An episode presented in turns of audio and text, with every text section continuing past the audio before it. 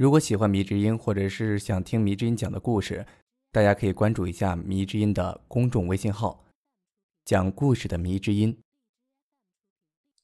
欢迎收听《鬼话连篇》，作者：青秋。播讲：迷之音。第五章，奶奶。清明时节雨纷纷。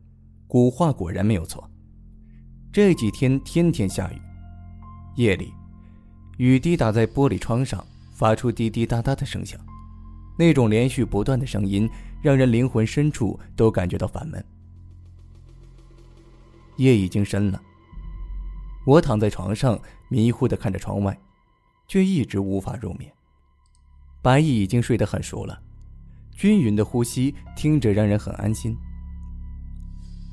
我翻了个身，慢慢闭上眼睛，脑子走马灯似的闪过杂乱的念头，最后定格在很早以前，一个关于祖母的故事里。那个时候我还很小，调皮是我们那个年纪孩子的通病。我和一群玩伴砸过邻居的玻璃，扎过老头的自行车带，欺负过邻家的小丫头片子。每次闯祸，我基本都傻乎乎的呀，冲在最前头。自然，我也就是那些个大人谴责的首要对象了。父亲基本每次都要把我揍一顿，母亲在旁边看着，虽然心疼，但是嘴里也说我太不懂事了。只有那个年迈的奶奶，总是眯着老花眼，摇摇晃晃的来护着我。父亲极其尊重奶奶，她是我家地位最高的女性。据说奶奶原本是个大户人家的小姐，念过书，见过世面。因为看上爷爷的踏实，不管爷爷多穷，都跟着嫁了过去。于是，嫁鸡随鸡的苦日子就这么过着。娘家人也不再搭理他，算是断了关系。只有奶奶的哥哥还是舍不得自己亲妹子受苦。奶奶离家时，他悄悄地和奶奶说：“日子过不下去了，就和家里说吧。再怎么都不会让自己的妹妹在外面吃苦遭罪的。”但是。哪怕是最困难的时候，奶奶去给人挑煤球，也没向娘家人要过一分钱。而我的记忆里，奶奶总是一头简洁花白短发，显得不是那么的年迈，还是很有精神的样子。衣服一直都是蓝色的，很整洁。到了冬天，她会围一条很老式的围巾。就是这样的一个老人，总是在我无理取闹、无法无天的闯祸后，不骂我。也不打我，而是拉着我的手，低头给人家赔不是。我一直认为奶奶是个软弱无能的老妇人，直到那件事情之后。那是一个暑假，才十二岁的我陪着奶奶一起去她的家乡，也算是避暑。奶奶的家乡在齐云山附近一个偏僻闭塞的小镇上，镇子很萧瑟，几乎没什么年轻人，只有些老人在收拾农活。匆匆半个世纪过去，爷爷早早的离开了人世，而奶奶终于再一次回到自己家。回去的时候，几乎已经没人记得奶奶的人了。奶奶娘家姓许，其实啊，在民国的时候属于这一带出名的书香门第，据说在宣统年间还出过几个进士。当然，到了文革的时候，那些老黄历的东西全被销毁殆尽了。奶奶挽着我在村子里走了好几圈儿。照着原来的记忆找着可能知道许家的人，最后在镇子中找到了当年在许家干过短工的王老头。奶奶笑呵呵走过去啊，和这老王打招呼，问他：“王二哥，你还记得我吗？”老王头抬头看，眯着眼，看了许久才认出了奶奶，激动的几乎跳了起来，连忙招呼我们去屋子里坐。我们进了屋子。那房里家具很少，而且样式非常的老实。老王头给我奶奶倒了杯水，我看得出，老王头很尊敬奶奶，他和奶奶说话的时候都称她二小姐。老王头搬了个板凳，坐在我们旁边，吸了口土烟，开始说道：“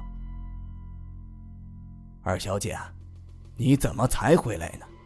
哎，都过去那么多年了，徐家老爷子。”在你出嫁后不久，就去世了。你大哥一个人撑不了许家的门面，最后啊，也搬到外地去讨生活了。奶奶叹了口气，五十多年过去了，往事如烟的感觉，其实只有经过岁月的人才能明白和体味。所以我不明白奶奶那声叹息代表了多少的遗憾、无奈。我那时候玩心特别重，对来到那个小村镇很是好奇。其实啊，一进村子我就发现了一个封死的漆红大棺材斜插在地里，而且家家户户都在门口啊挂着红色绸子。风一吹过，镇子里各家的门上都会飘起红艳似血的绸带。我歪着脑袋看着奶奶问道：“奶奶。”为什么门口有口大棺材？还有大家为什么都挂红布头在门口？奶奶看了看老王头，显然他也不明白。老王头眼神闪烁，显然很害怕回答这问题，就像是要躲避什么东西似的。回头看了好一眼，才凑近我们，压低了声音说：“呀，哎，这也没办法，镇子里出了事儿，闹了瘟灾。”前段时间死了好多个人呢，现在能够平安无事，都是多亏了一个老道士的指点。他告诉我们，其实我们这里闹的是黄大仙儿，要给大仙儿弄一个大宅子。大仙儿住的是棺材，所以要用上等的黄梨木做一口大棺材，横插在镇口，算是大仙的府邸。还有家家户户呀，都要挂上红布头抵灾。奶奶看了看四周，回头问了老王头，说道：“那么，现在这里一个许家人都不在了吗？”老王头掂了掂烟袋，低头想了半会儿，突然抬头说道：“二小姐，你还记得你有一个表亲家吗？好像还住这儿，叫……叫许皮子。”奶奶点头说道：“记得，记得。”他父亲是个木匠，当初啊，他年轻轻的手艺就非常的精湛了。是啊，他的木工活啊，在这里数一数二。当初黄大仙的宅子，就是他给做的。老王头说道：“你可以去他那里看看呢。”老王头十分客气，还给我们带了路。我和奶奶两个人就走过去啊，到我那表大爷的住处。表大爷是个瞎了一只眼的老头子，仅剩的那只眼睛很小，看东西总是眯着，还时不时的眨着眼皮，看得久了，好像连自己眼皮也有眨几下的冲动。他身材很小，脸很尖瘦，嘴边还有些发白的胡茬子，身上那套老褂子似乎已经很多年没洗过了，头发乱糟糟的，好似一个鸟窝，身上的一股味道。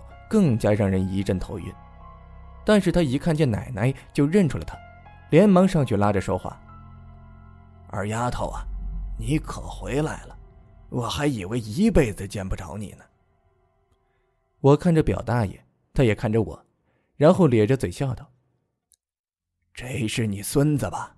看着多清秀啊！没想到你还会带着孩子来这儿啊！”奶奶也笑着说道。都几十年过去了，老了，总想着落叶归根，好歹闭眼前来看看这儿啊。我注意到老头那只瞎了眼睛闪过道青绿色的光，我以为那可能是光线的缘故，于是下意识闭了闭眼，再睁开看。这个时候，表大爷也看着我，他又笑了笑，嘴里一股奇怪的味道就直冲我的脸。我皱着眉头往奶奶身后靠，表大爷看着我，有些惧怕他，也没再和我说话，对我尴尬的笑了笑，转身就和奶奶说道：“既然来了，就住上些日子，我给你们去准备住处。许家的人都走了，但是这房子还留着呢。”奶奶连忙说道：“那么麻烦你了，我带小安来，只想再看看。”老家的样子。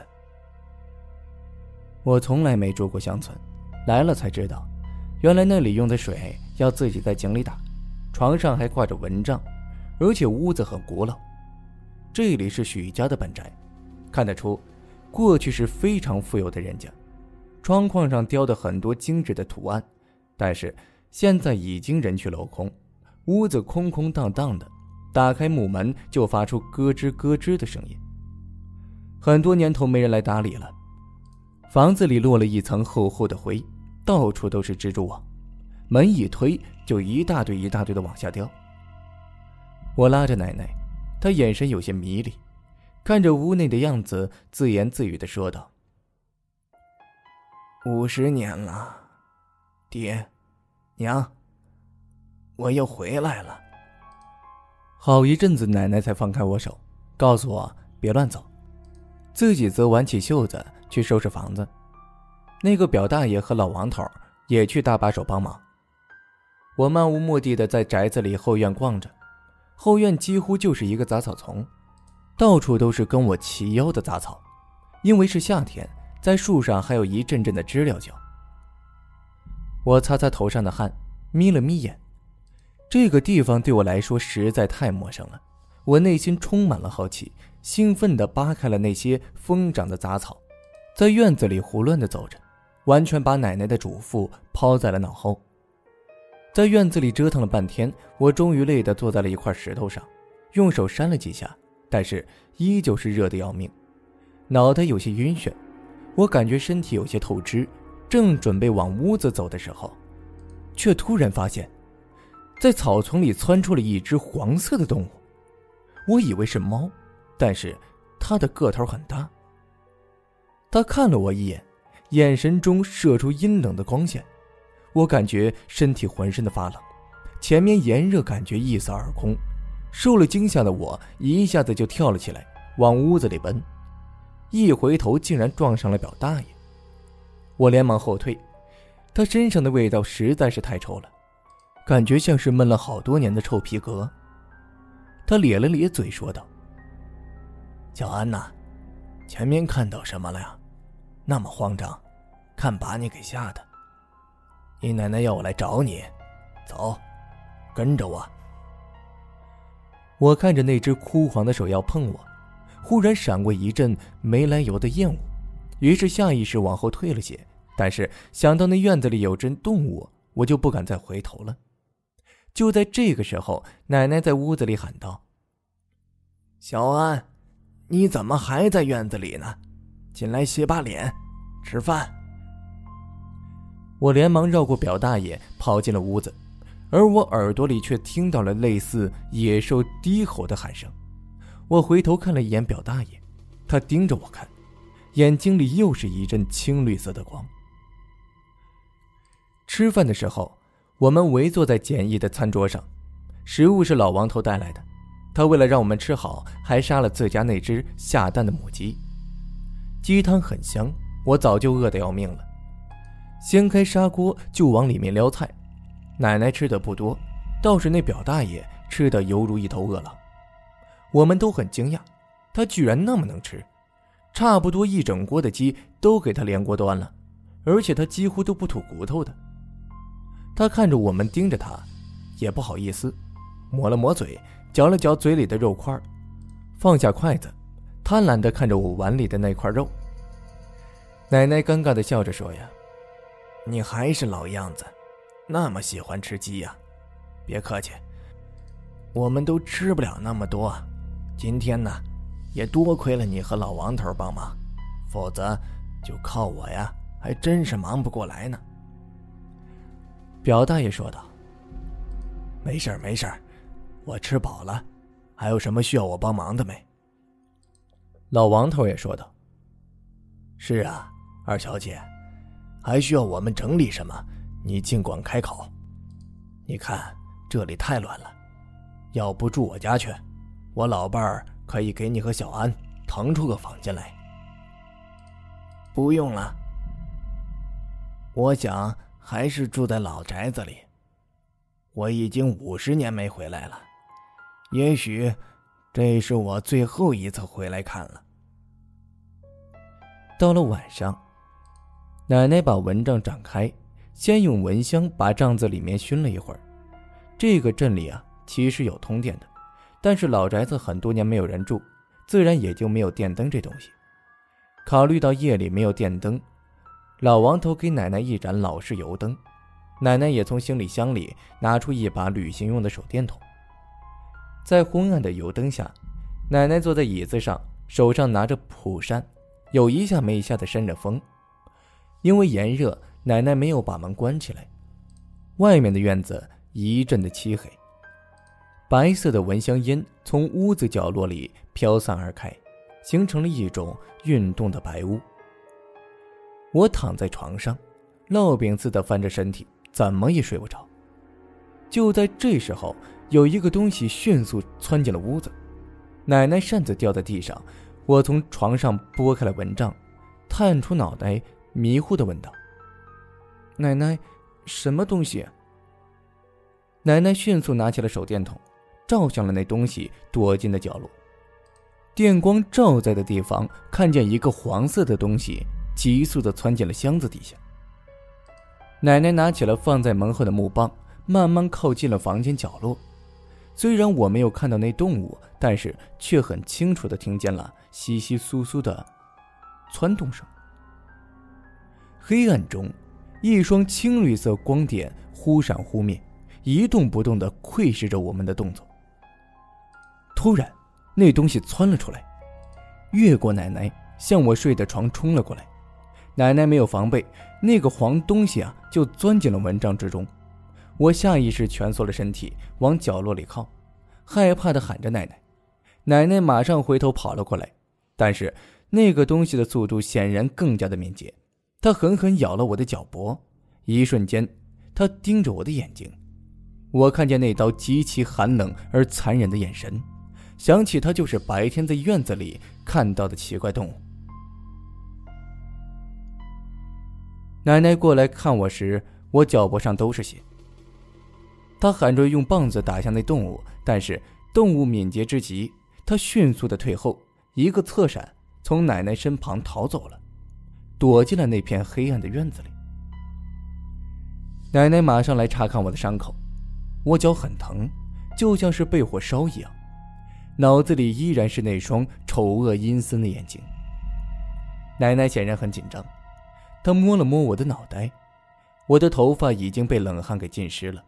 我突然觉得嘴很干，非常的想喝水，于是干涩的说道：“奶奶，我想喝水。”奶奶颤抖的拍拍我：“小安，你哪里不舒服？”啊？”我说：“我好渴。”脚好痛，其实我脚脖已经非常肿了。奶奶马上给我倒了一杯茶，我几乎是灌了下去，呛得直咳嗽。奶奶给我拍着背，嘴里低声说道：“糟了，被黄鼠狼咬到了，这下怎么办才好呢？”过了不多久，奶奶给我草草包了下伤口，披上衣服，就把我背向老王头家。大半夜。天气十分的闷热，在远处田地里还隐约看见绿色鬼火。这个村到了晚上，路上居然一个人也没，只有拴在棚子里的狗对着路上大声的吠着。奶奶顾不上一天劳累，跑的背上都是汗水。她路上好几次跌倒，都是用身体护着我，不让我掉在地上。但是我的神志越来越模糊，我听到奶奶在喊我名字，但是。我又听到另一个声音，一个犹如鬼哭狼嚎的粗嘎声音。我感觉他在喊我的名字，并且盖过奶奶声音。我感觉身体越来越冷，伤口处越来越灼热。终于，奶奶跑到老王头的家，她敲着门。老王头迷糊开了门，然后看见了奶奶，又看见了我。他眼神立刻被惊恐占满，马上把门关上。把我和奶奶关在了门口。奶奶很激动，她又拍打着门，希望能帮助我们。门里传出了老王头的声音：“二小姐，你快把孙子带走吧，他着了黄大仙的道，没得救了。过不了多少时间，他就会被黄大仙拉去做替身。你快带着他走，别害了我们全家呀！”奶奶没有再敲门。她瘫坐在地上，但是嘴里依旧在喊我名字，一刻也没停过。我虚弱的无法说出完整的话。我知道，奶奶在喊我，但是那个恐怖的声音从脑子里发出，她也在喊我，声音变得更加的凄厉、阴森。奶奶看了看我，发现我的脸已经变成了青灰色，脸上居然有了一层薄薄的黄毛，她吓得连忙拔掉那些毛，但是那些黄色的毛又从我皮肤里钻出来。奶奶重新站起来。跌跌撞撞的去敲其他人家的门，但是所有人一看到我，就像看到鬼一样，迅速的把门关上，任我奶奶怎么敲，怎么喊，他们就是不肯开门。整个镇子像死了一般的安静。奶奶最后实在背不动我了，她咬着牙，眼神里充满了恐惧和不舍。她突然想到了什么，就像想起了救命稻草一样。她挣扎的再抱起我，但是实在没有力气了。最后，他找了一个破篮子，还好那时候我还是个小个子。他把我塞在篮子里，用一根绳子绑在了背上，死命的拉着篮子往表大爷的家里赶。表大爷的家就是在针口棺材旁的小茅屋里，周围根本没人家，只有他一个房子。奶奶用尽力气的拉。手上被勒出一道很深的血痕，他咬着牙齿，哪怕气喘的上气不接下气的时候，他依旧没有停止呼喊我的名字。我感觉我脚脖上发出很臭的味道，伤口已经变成了紫黑色，从纱布下流出了黄色脓水。我看了看四周，发现有很多青绿色眼睛盯着我们，窥视着我，随时要把我拉出去。我害怕的哭，但是发现自己连哭的声音都变得像是野兽嘶吼声。奶奶拉着我走了很久，最后她几乎是爬到表大爷门口，用肩膀撞击门板。